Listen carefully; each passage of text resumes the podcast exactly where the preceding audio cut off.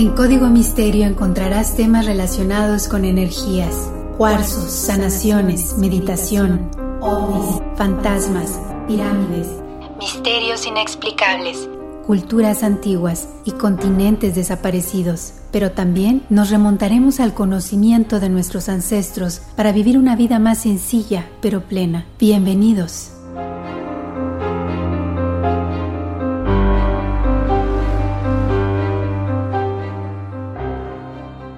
Tal? ¿Cómo están? Bienvenidos a un episodio más de Código Misterio. Les saluda Horacio Antiveros y ya estamos como siempre con otro episodio de investigación, otro episodio calientito. Bienvenidos todos. La recomendación es que vayan checando las ilustraciones y las fotografías en las redes sociales de Código Misterio, Facebook e Instagram y que pasen la voz de que estamos en todas las plataformas de audio. Apple Podcast, Google Podcast, Spotify, Deezer, iHeart, Amazon, por todos lados nos pueden encontrar y también nos pueden escribir directamente al correo electrónico contacto arroba códigomisterio.com.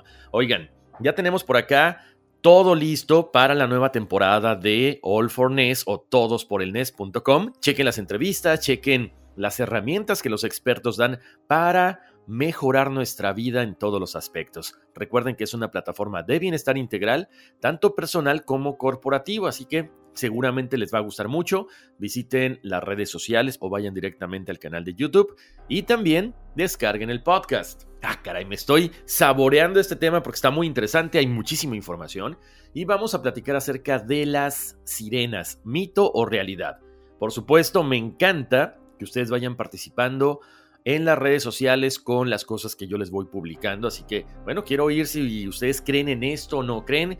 Últimamente se han dado, no sé, como que muchos avistamientos aparentes de estos seres. Muchas veces ya no se sabe si uno eh, cree o no cree, porque con tanta tecnología, bueno, se pueden hacer diferentes cosas, pues en animación, que se pueden ver muy reales, lo cierto es que ha estado cobrando mucha fama o mucha fuerza este tema de las sirenas. Entonces, bueno, por eso lo traje a colación, porque aparte hay muchísima información de la cual les voy a compartir en el episodio el día de hoy. Vámonos a irnos al principio, al origen de todos estos seres. Les cuento, las sirenas griegas eran completamente diferentes a lo que nosotros conocemos. ¿Por qué? Porque según los griegos, ellos hablaban de sirenas, pero eran representadas con el cuerpo de un ave, pero con cabeza y cuello de mujer. En otras ocasiones, la mitad del cuerpo era de mujer y la parte de abajo, la parte inferior, era de ave, como lo escuchamos o como lo hemos leído o visto en películas como la de Las Argonáuticas de Apolonio de Rodas.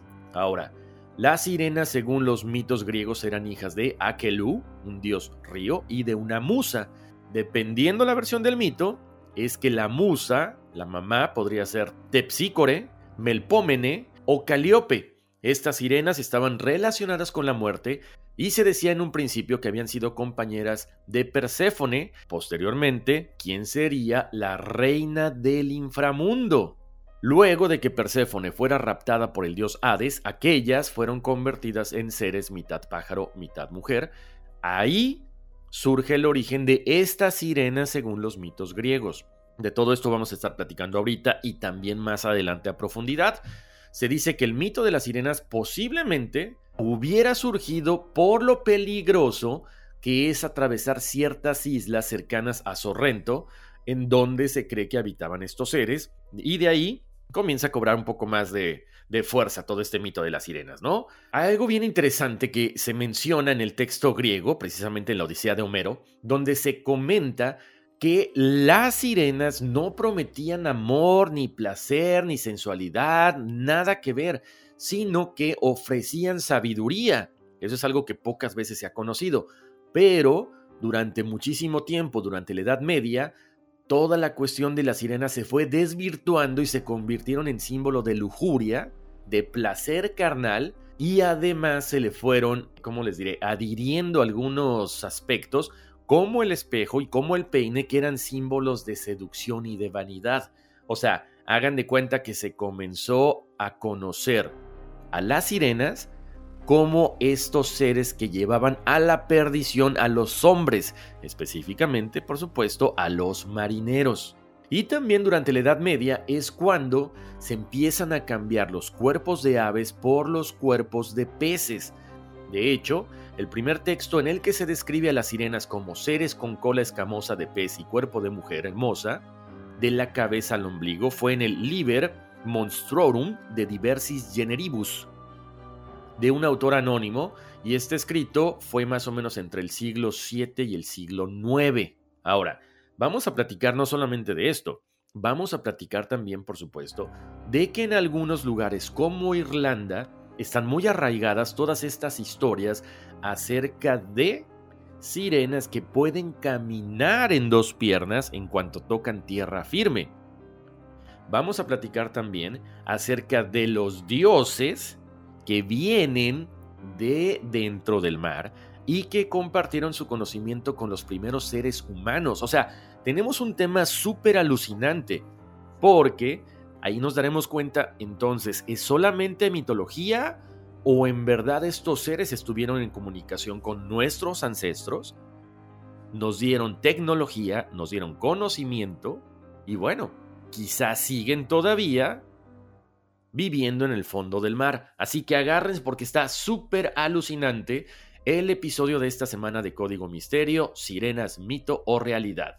Ahora sí, ya entrando de lleno, les cuento que toda esta parte de la mitología griega pues es muy importante, ¿no? Porque no solamente los griegos imaginaban a estas arpías que eran mitad aves, mitad humanos, que no tienen nada que ver como con las sirenas en sus inicios este, de esta mitología griega, pero también hablaban de centauros, mitad caballo, mitad humanos y por supuesto también la parte de las sirenas, mitad pez, mitad mujer.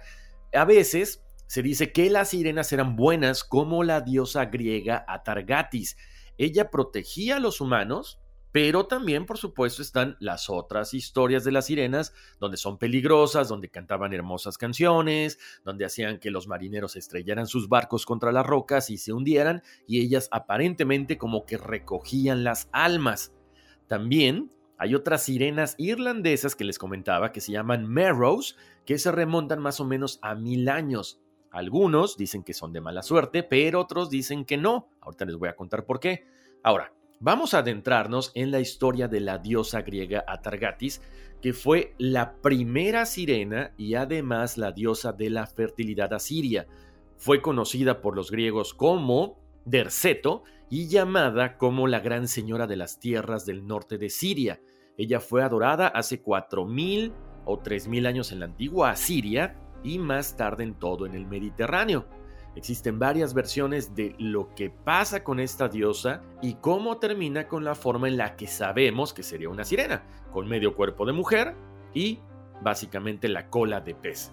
El hecho de representarla con medio cuerpo de pez se debe a la leyenda de Diodoro Sículo, en la que Decreto ofende a Venus y entonces la diosa le inspira una pasión ciega hacia uno de los que le ofrecían sacrificios en el templo, que era el pastor Caistro. De esta pasión nace una niña que es Semiranis, que más adelante llegaría a ser reina de Babilonia. Atargatis fue adorada en un templo dedicado a ella en la antigua ciudad de Ascalón en Israel. Se dijo que su templo estaba completamente hecho de oro y que había una estatua gigante, también hecha de oro puro y diamantes. Había una piscina en el templo y los adoradores de Atargatis tenían que nadar a través de la piscina para llegar al altar. La piscina estaba llena de peces vivos que se alimentaban y cuidaban a diario. Los peces y las palomas eran animales sagrados para esta diosa Atargatis. La paloma era el emblema del amor y el pez el símbolo de fertilidad y generosidad.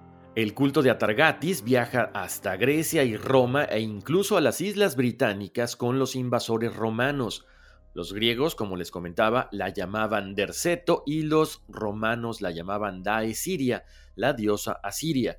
En la antigua Grecia, el mito de Atargatis estaba relacionado con la constelación de Pisces, y según este mito griego, un huevo cayó del cielo al río Éufrates o Éufrates. Un pez empujó el huevo a la orilla y la diosa Derceto salió del cascarón. Derceto le comenta a Zeus que gracias a los peces, ella está viva porque la ayudaron a salir a la tierra. Por lo tanto, Zeus crea la constelación de Pisces en los cielos, que son precisamente esta formación de estrellas que representan dos peces. Ahora vamos a platicar acerca del folclore irlandés que también tienen muy arraigados a estos seres, los famosos Merrows. La palabra Merrow o Moraudo proviene del irlandés muir, que significa mar, y oig, que significa mujer y se refiere en este caso específicamente a la parte femenina de esta especie. Pero, déjenme decirles, esa es la parte bonita. Vamos a hablar de los tritones. Estos tritones vienen siendo la parte masculina de los Marrows. Se dice que no son tan vistos como las sirenas, pero se describen como seres muy feos, con escamas, con rasgos parecidos a los de un cerdo y con dientes largos y puntiagudos. Se dice que estos Marrows son extremadamente promiscuos y que se llegan a relacionar con los seres humanos. Se parecen mucho a los tritones. Recuerden, Tritón es este dios griego del mar, hijo de Poseidón y de Anfitrite, diosa del mar. Tritón generalmente se representaba con la parte superior del cuerpo de un humano y la parte inferior del cuerpo de un pez. Lo podemos identificar porque lleva el tridente y un caracol, el cual al ser tocado, como una trompeta, puede calmar o puede aumentar las olas del mar. Este dios se comenta que vive en un palacio de color dorado en las profundidades del mar. Ahí vivía con toda su familia. Todos ellos cuentan con sus tridentes, con sus caracolas. Incluso se menciona que algunos pueden llegar a tener dos colas en forma de pez. Hagan de cuenta que estamos hablando de Aquaman, por así decirlo. Ahora, pongan mucha atención porque esto es bien interesante. Se comenta que estos Merrows tienen ropa especial que les permite viajar a través de las corrientes oceánicas. En Kerry, Cork y Wexford usan una pequeña gorra hecha de plumas llamadas Cohulen Druid. Sin embargo, en aguas más septentrionales viajan por el mar envueltos en capas de piel de foca adoptando la apariencia y los atributos de las focas. Para llegar a tierra, los Merrows abandonan este gorro o esta capa, por lo que cualquier persona que los encuentre va a tener poder sobre ellos, ya que no pueden regresar al mar hasta que recuperen esa gorra o esa capa. Cuando las personas esconden el manto, un pescador o la persona que lo encuentre puede convencer al Merrow, a estas sirenas tan hermosas, para que se casen con ellos, porque además, déjenme decirles, estas sirenas son extremadamente ricas, son millonarias porque ellas han encontrado todo el oro de los naufragios, por lo tanto, tienen mucho dinero, son muy bellas, incluso pueden procrear con la persona que encuentre esta capa o este gorro. El problema radica es que si este Marrow recupera este manto o esta capa, su deseo de regresar con su familia, su deseo de regresar al mar es tan fuerte que no le importaría dejar a su esposo y a sus hijos semi-humanos en tierra para poder regresar ella a su mundo debajo del mar. Se comenta en Irlanda que muchos habitantes de la costa han tomado a estos Marrows como amantes y que varias familias irlandesas famosas afirman que su descendencia viene directamente de ellos. Y aquí incluso les voy a mencionar algunos apellidos, entre ellos los O'Flaherty, los O'Sullivan de Kerry y los McNamaras de Clare. Hay infinidad de relatos escritos de las mujeres Merrow que atraían a los irlandeses desprevenidos que se remontan a los antiguos anales del Reino de Irlanda, también conocido como los anales de los cuatro maestros. De hecho, incluso los todopoderosos semidioses del caos conocidos como los Fomorianos no eran inmunes a sus encantos. Cuenta la leyenda que en Keelan Abbey, en el condado de Clare, una Merrow nadó hasta el lago para entrar en las criptas y robar el vino de las bodegas. Esta mujer fue capturada y fue asesinada, pero antes de morir se arrastró de regreso al lago donde se cree que cada 40 años el agua se enrojece con su sangre. Ahora, les comentaba ahorita que varios Merrows se ponen este tipo de piel de foca para tratar de camuflajearse. Y de hecho, hemos visto varios videos que por ahí andan en internet de unos seres que parecen como sirenas pero están cubiertas precisamente de piel de foca. y este también se les conoce como selkis. Son parte humanos, parte focas, pero una vez que tocan tierra firme, se pueden convertir en seres humanos. Se dice que se les ha visto a estos seres bailando, corriendo y haciendo cualquier tipo de actividad como cualquier persona. Esta historia también es tanto de Irlanda, pero también de Escocia y de todo lo que es Escandinavia. Y lo mismo, si un ser humano les quita la piel, serán incapaces de regresar al mar. Les cuento también que en muchos lugares eh, la imagen de la sirena se utilizaron como símbolos de poder y riqueza. Por ejemplo, en la ciudad de Varsovia, en Polonia, tiene una leyenda de una sirena que se consideraba la protectora de la ciudad. Hay una enorme estatua de ella ahí e incluso aparece en el escudo de armas de la ciudad. Muchos castillos en Europa también tienen símbolos de sirenas para demostrar el poder real y la riqueza, incluso en países sin océanos, qué curioso, ¿no? Como en Austria. Ahora, se habla mucho de las sirenas por todos lados. Al principio yo les decía que incluso se menciona que Cristóbal Colón había visto las sirenas. En un diario antiguo que data de 1493, se encontró una narración bastante extraña de las aventuras de Cristóbal Colón. En su texto aseguró haberse encontrado con sirenas, pero la experiencia no fue muy placentera. Él comenta que el día era ventoso, así que Colón decidió parar en un puerto. Como medio para prepararse para el viaje, estaba almacenando agua del río con la ayuda de su tripulación. Guiado por la curiosidad, Colón navegó por el río en un barco, navegando lejos de los hermanos Pinzón. Cuando buscaba otra cosa que documentar, vio sirenas pero no eran tan hermosas como la gente las pintaba. Sus rostros se parecían a las de los hombres. Aquí es por supuesto completamente diferente lo que dice Colón a lo que dice otro tipo de historias, otro tipo de literatura. Es extraño porque mucha gente, muchos estudiosos e investigadores dicen que lo que se encontró Colón en el río fueron los manatíes, Creo que no tiene nada que ver desde mi punto de vista confundir un manatí, que es un animal muy grande, con una sirena. Pero bueno, muchas personas dicen que esto fue lo que le sucedió a Cristóbal Colón.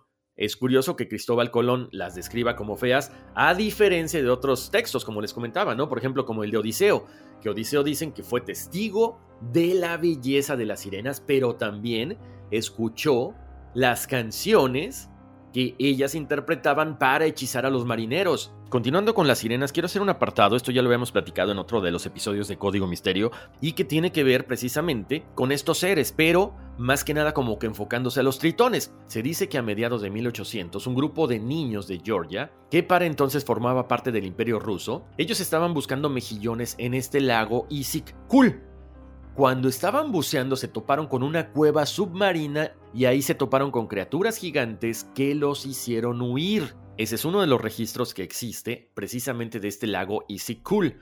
Ahora, se dice que en 1982, durante un ejercicio de buzos o famosos hombres rana en este mismo lago, los militares se toparon con un grupo de humanoides con cualidades acuáticas, pero que además eran de tamaño gigantesco. Los seres estaban buceando en las aguas heladas, pero no llevaban traje protector como los buzos.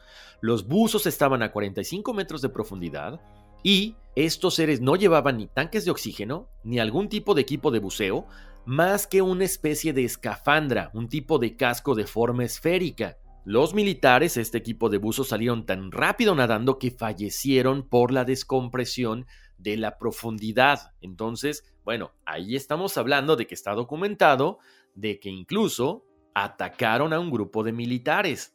Ahora, vamos a platicar de cómo supuestamente ciertos dioses compartieron su conocimiento con los seres humanos, específicamente el dios pez o Anes. Es considerado también como Adapa, que fue creado por Enki antes del diluvio universal.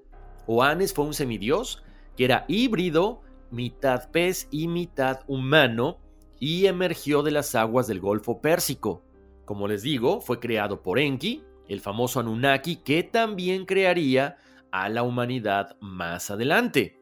Fue un ser antropomorfo, sabio, antideluviano, que transmitió diversos conocimientos a sumerios y babilonios. Les enseñó ciencia, arte, agricultura, escritura, geometría y a partir de ahí se desarrolló la civilización sumeria. De hecho, se comenta que luego del diluvio universal aparecieron otros cuatro sabios híbridos con una mitad humana. Esto fue descrito por el erudito griego Alejandro Poligistor y Veroso el Caldeo. Su figura es como la de un tritón, con un cuerpo de pez, pero con otra cabeza humana bajo la cabeza del pez y pies humanos delante de las aletas. Este dios, después de darle lecciones durante el día, regresaba al agua al caer la noche, donde estaba su morada. Fue considerado el primero de los Apkalu, o siete sabios de Mesopotamia. Incluso los sacerdotes babilonios se vestían con trajes de pez para realizar rituales de purificación.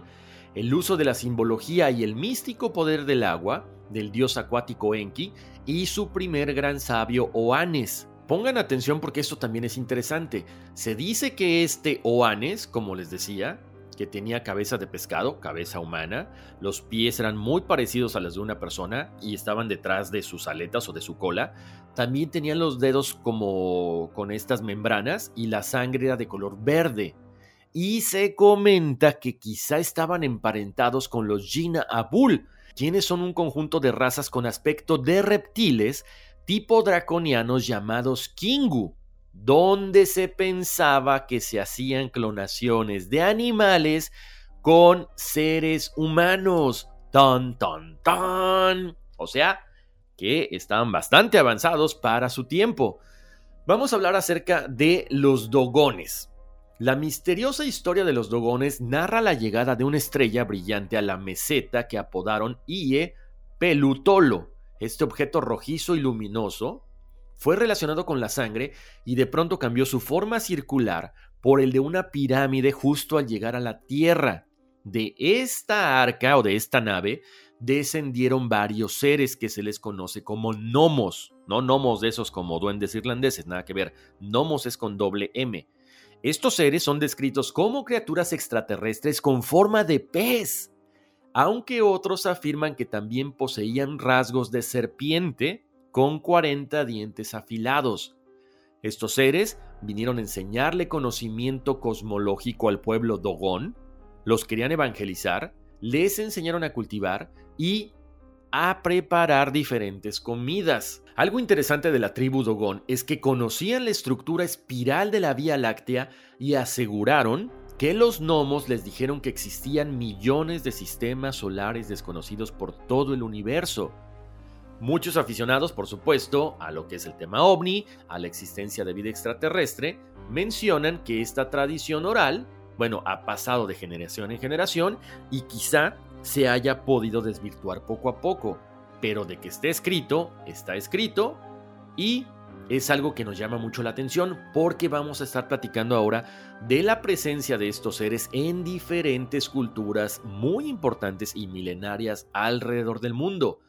De hecho, vamos a platicar de la leyenda de la Tlanchana, esto es en México. Este mito tuvo su origen en tiempos prehispánicos, cuando los mexicas todavía no invadían el valle de Matlacinca.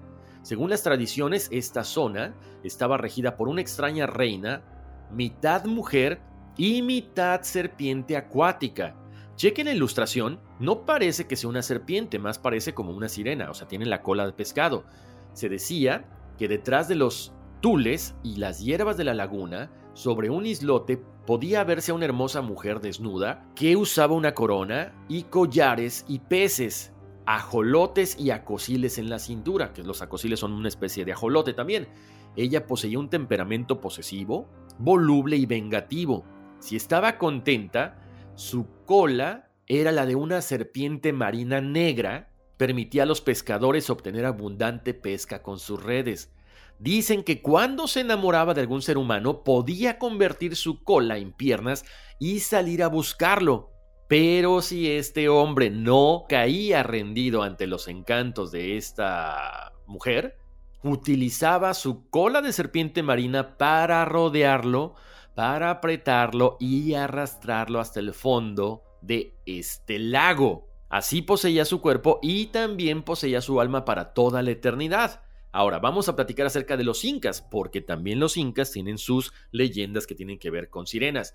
Cuenta una leyenda de la selva del Perú que en la laguna de Quistococha, en Iquitos, existía una mujer bellísima que en las noches de luna llena salía de la laguna. Ella se sentaba en la orilla, coqueteaba mientras peinaba su larga cabellera.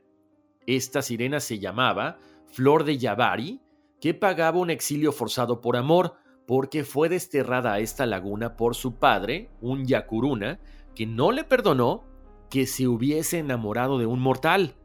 Según lo que cuentan, esta sirena siempre sale en busca de algún compañero para atraerlo con su hermoso canto. Quien se deje seducir por el canto de la sirena caerá rendido ante ella y desaparecerá para siempre. También se comenta que hay otra leyenda muy popular en el lago Titicaca. Se dice que en el lago vivía al menos una sirena a la cual los niños podían pedir un deseo cuando la vieran. Los adultos del poblado obligaron a los niños a que comenzaran a pedirles oro y plata. Viendo que estos deseos se cumplían, decidieron tenderle una trampa a la sirena. Consiguieron sacarla del agua para que les revelara el secreto de dónde estaba tanto oro y tanta plata que les daba a los niños. Cuando la sirena es puesta fuera del agua, su cuerpo obviamente comenzó a cambiar y le salieron piernas. Por lo tanto, se convirtió en una mujer normal y a raíz de ese momento desaparece la historia de la sirena del lago Titicaca. Ahora vámonos a Japón, donde también son muy familiares estas historias. Pero aquí hay una gran diferencia. La sirena japonesa que se le llama Ningyo es principalmente un pez, pero tiene el rostro de mujer. Si ustedes han visto la película de Ponyo, es sobre un pez dorado con, precisamente, con cara de niña. Así que más o menos para que, para que le vayan ubicando, pero si no lo ubican, vayan directamente a las redes de Código Misterio para que vean ahí lo que les estoy comentando, ¿no? Hay varias historias referentes a las sirenas en Japón. Una de ellas dicen que había mujeres vestidas muy elegantemente con kimonos muy cerca de la playa, muy cerca de la costa, y seducían a los hombres para que se acercaran a la orilla de la playa, y una vez que estaban ahí, ellas se convertían en peces y los mataban. Hay otras historias que dicen que las sirenas cuando lloran lloran perlas y que además el consumo de carne de las sirenas te puede dar inmortalidad y juventud eterna como lo plasman en otra historia que les voy a leer a continuación. Esta leyenda que les voy a comentar es la leyenda de la monja Yaubikuni cuenta que su padre le dio a probar carne de sirena cuando era muy joven y esta carne la había conseguido el papá en un banquete al que fue invitado por un dragón marino. Él no se comió ese pedazo de carne para llevársela a su hija. Por lo tanto, la niña la come y esta carne de sirena funcionó como elixir de la eterna juventud.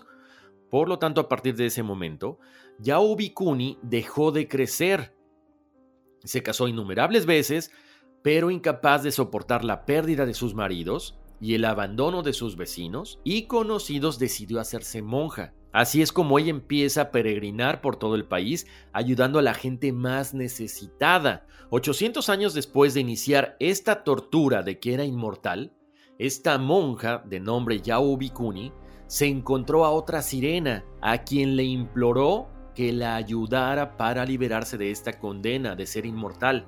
La sirena decide ayudarla y le dice que se vaya a una cueva donde va a morir tranquila, pero apartada del mundo. Dentro del folclore japonés también se comenta que la aparición de las sirenas son mal presagio, porque cuando se presentan normalmente es como que previo a que haya tormentas, a que haya tsunamis, a que haya terremotos, por lo tanto, es una señal inequívoca de que algo malo va a suceder. Dentro de la cultura japonesa también se tienen registros de que se habían capturado varias sirenas en este país, las cuales eran exhibidas en ferias y carnavales de Japón. Por supuesto, tenemos que regresar a hablar acerca de la Odisea de Homero, este famoso canto de este poema épico, y que básicamente pues cuenta toda la historia del viaje de vuelta a casa tras la famosa guerra de Troya. Se dice que Odiseo fue advertido por la maga Circe del peligroso canto de las sirenas. Por lo tanto, Odiseo moldeó un pedazo de cera y tapó los oídos de sus compañeros para que no pudieran escucharlas. Este héroe griego fue atado al mástil de su navío y ordenó a sus hombres que no lo liberaran frente al hechizo de las sirenas. Se comenta que las mujeres, que en este caso como les decía eran sirenas pero eran mitad humano y mitad ave, le prometieron a Odiseo fama y conocimiento para seducirlo. Odiseo suplicó a su tripulación que no lo soltaran. Como dice la leyenda que si un hombre es capaz de resistir la voz de una sirena, éstas deben morir, como Odiseo no cayó frente a sus encantos, estas criaturas perdieron su don y se precipitaron al fondo del mar. Es así como gracias a esta estrategia Odiseo sobrevive y puede continuar la ruta marítima junto con su tripulación hacia su amada Ítaca. Otro famoso encuentro con estos seres es el que protagoniza Orfeo en la aventura de las Argonáuticas Órficas, que es un poema de autor anónimo que narra la expedición de estos argonautas en busca del vellocino de oro. Se comenta que Orfeo, que es un personaje de la mitología griega, hijo de Apolo y de Calíope, tocaba la lira de manera muy espectacular. Por lo tanto, a través de esta música él era capaz de controlar, y amansar a las fieras y también a todos los animales que estuvieran alrededor. De hecho, precisamente en este texto de las Argonáuticas Órficas, Orfeo, guiado por su madre, logró calmar a las sirenas con esta lira, protegiendo a todos los aventureros que le acompañaban en el viaje. Una vez que estas sirenas fueron vencidas, se transformaron en roca. Como se habrán dado cuenta, hemos platicado tanto de la mitología como de supuestos encuentros reales con las sirenas. Les cuento que como al principio les mencionaba, últimamente este tema está muy de moda porque a raíz del largometraje titulado Sirenas, el cuerpo hallado, generó muchísima polémica porque la Administración Nacional Oceánica y Atmosférica de Estados Unidos emitió un comunicado aclarando que nunca habían encontrado evidencias que probaran la existencia de las sirenas, pero por su parte Paul Robertson, investigador de esta administración, hizo público un documental que se llamaba Sirenas, la nueva evidencia, en el que él mostraba aparentes pruebas de sirenas reales. Lo primero con lo que él arranca es que grabó un sonido muy extraño, de origen desconocido en el fondo del mar, Mucha gente pensó que eran ballenas, pero no. Más tarde descubrieron que era una nueva especie de ser marino. Y además se encontraron cuerpos muy extraños que eran muy similares a los de las sirenas. Como les decía, a raíz de este documental lanzado en el 2011, proponen la teoría de que quizá las sirenas hayan sido como una especie de simio marino o sea, no plantea la existencia de bellas mujeres con voces espectaculares, pero sí se propone la vida de una criatura humanoide en el mar. Esta teoría establece que la competencia entre primates era tanta que se vieron obligados a buscar comida en el agua. De esta manera, ciertos seres se volvieron semiacuáticos y eventualmente adoptaron características que les permitieron habitar en el agua, convirtiéndose en sirenas. Esta teoría está respaldada por algunas características humanas que son únicas de nuestra especie y que nos dan capacidades o habilidades que no tienen otros animales. La desnudez o carencia de vello corporal es una característica de mamíferos acuáticos o subterráneos, a excepción de los humanos. Por lo tanto, según esta teoría, podría ser una ventaja para adaptarse al agua y nadar más rápido. Como todos sabemos, los seres humanos somos capaces de controlar la respiración de forma consciente, lo cual nos permite sumergirnos después de tomar aire. Aquí llama la atención porque incluso hay algunos casos de bebés que detienen la respiración instintivamente cuando entran al agua. Además, el espacio que tenemos entre el pulgar y el dedo índice se asemeja a una membrana de un ser acuático y los dedos se arrugan cuando entran al agua, lo cual podría ser evidencia que respalde esta teoría. Por lo tanto, la teoría del simio acuático pudiera ser algo real. Es una hipótesis que ha sido aceptada por algunos científicos, pero no se aprueba al 100%. Así que como siempre, bueno, ahí están las teorías. Lo que yo me pongo a pensar es, si conocemos tan poco del mar, pues quizá efectivamente pueda allá abajo en las profundidades algún tipo de ser que se parezca a nosotros, que sea como un humanoide y que quizá tenga precisamente la capacidad de poder salir a tierra firme y convivir con los seres humanos. Bueno, como siempre me encantaría escuchar sus puntos de vista, me encantaría leerlos, les dejo como siempre las redes sociales para que ustedes vean las ilustraciones, chequen las fotografías, me escriban qué piensan acerca de este tema, será cierto, será mentira. No les puse videos porque de repente la verdad se ven muy falsos, no puedo meter las manos al fuego por ninguno de estos videos, por eso nada más son las ilustraciones, pero yo los leo. Pasen la voz de que estamos en cualquier plataforma de audio, Apple Podcast, Google Podcast, Spotify. Como siempre les mando un abrazo muy grande, bendiciones y vámonos, que aquí espantan.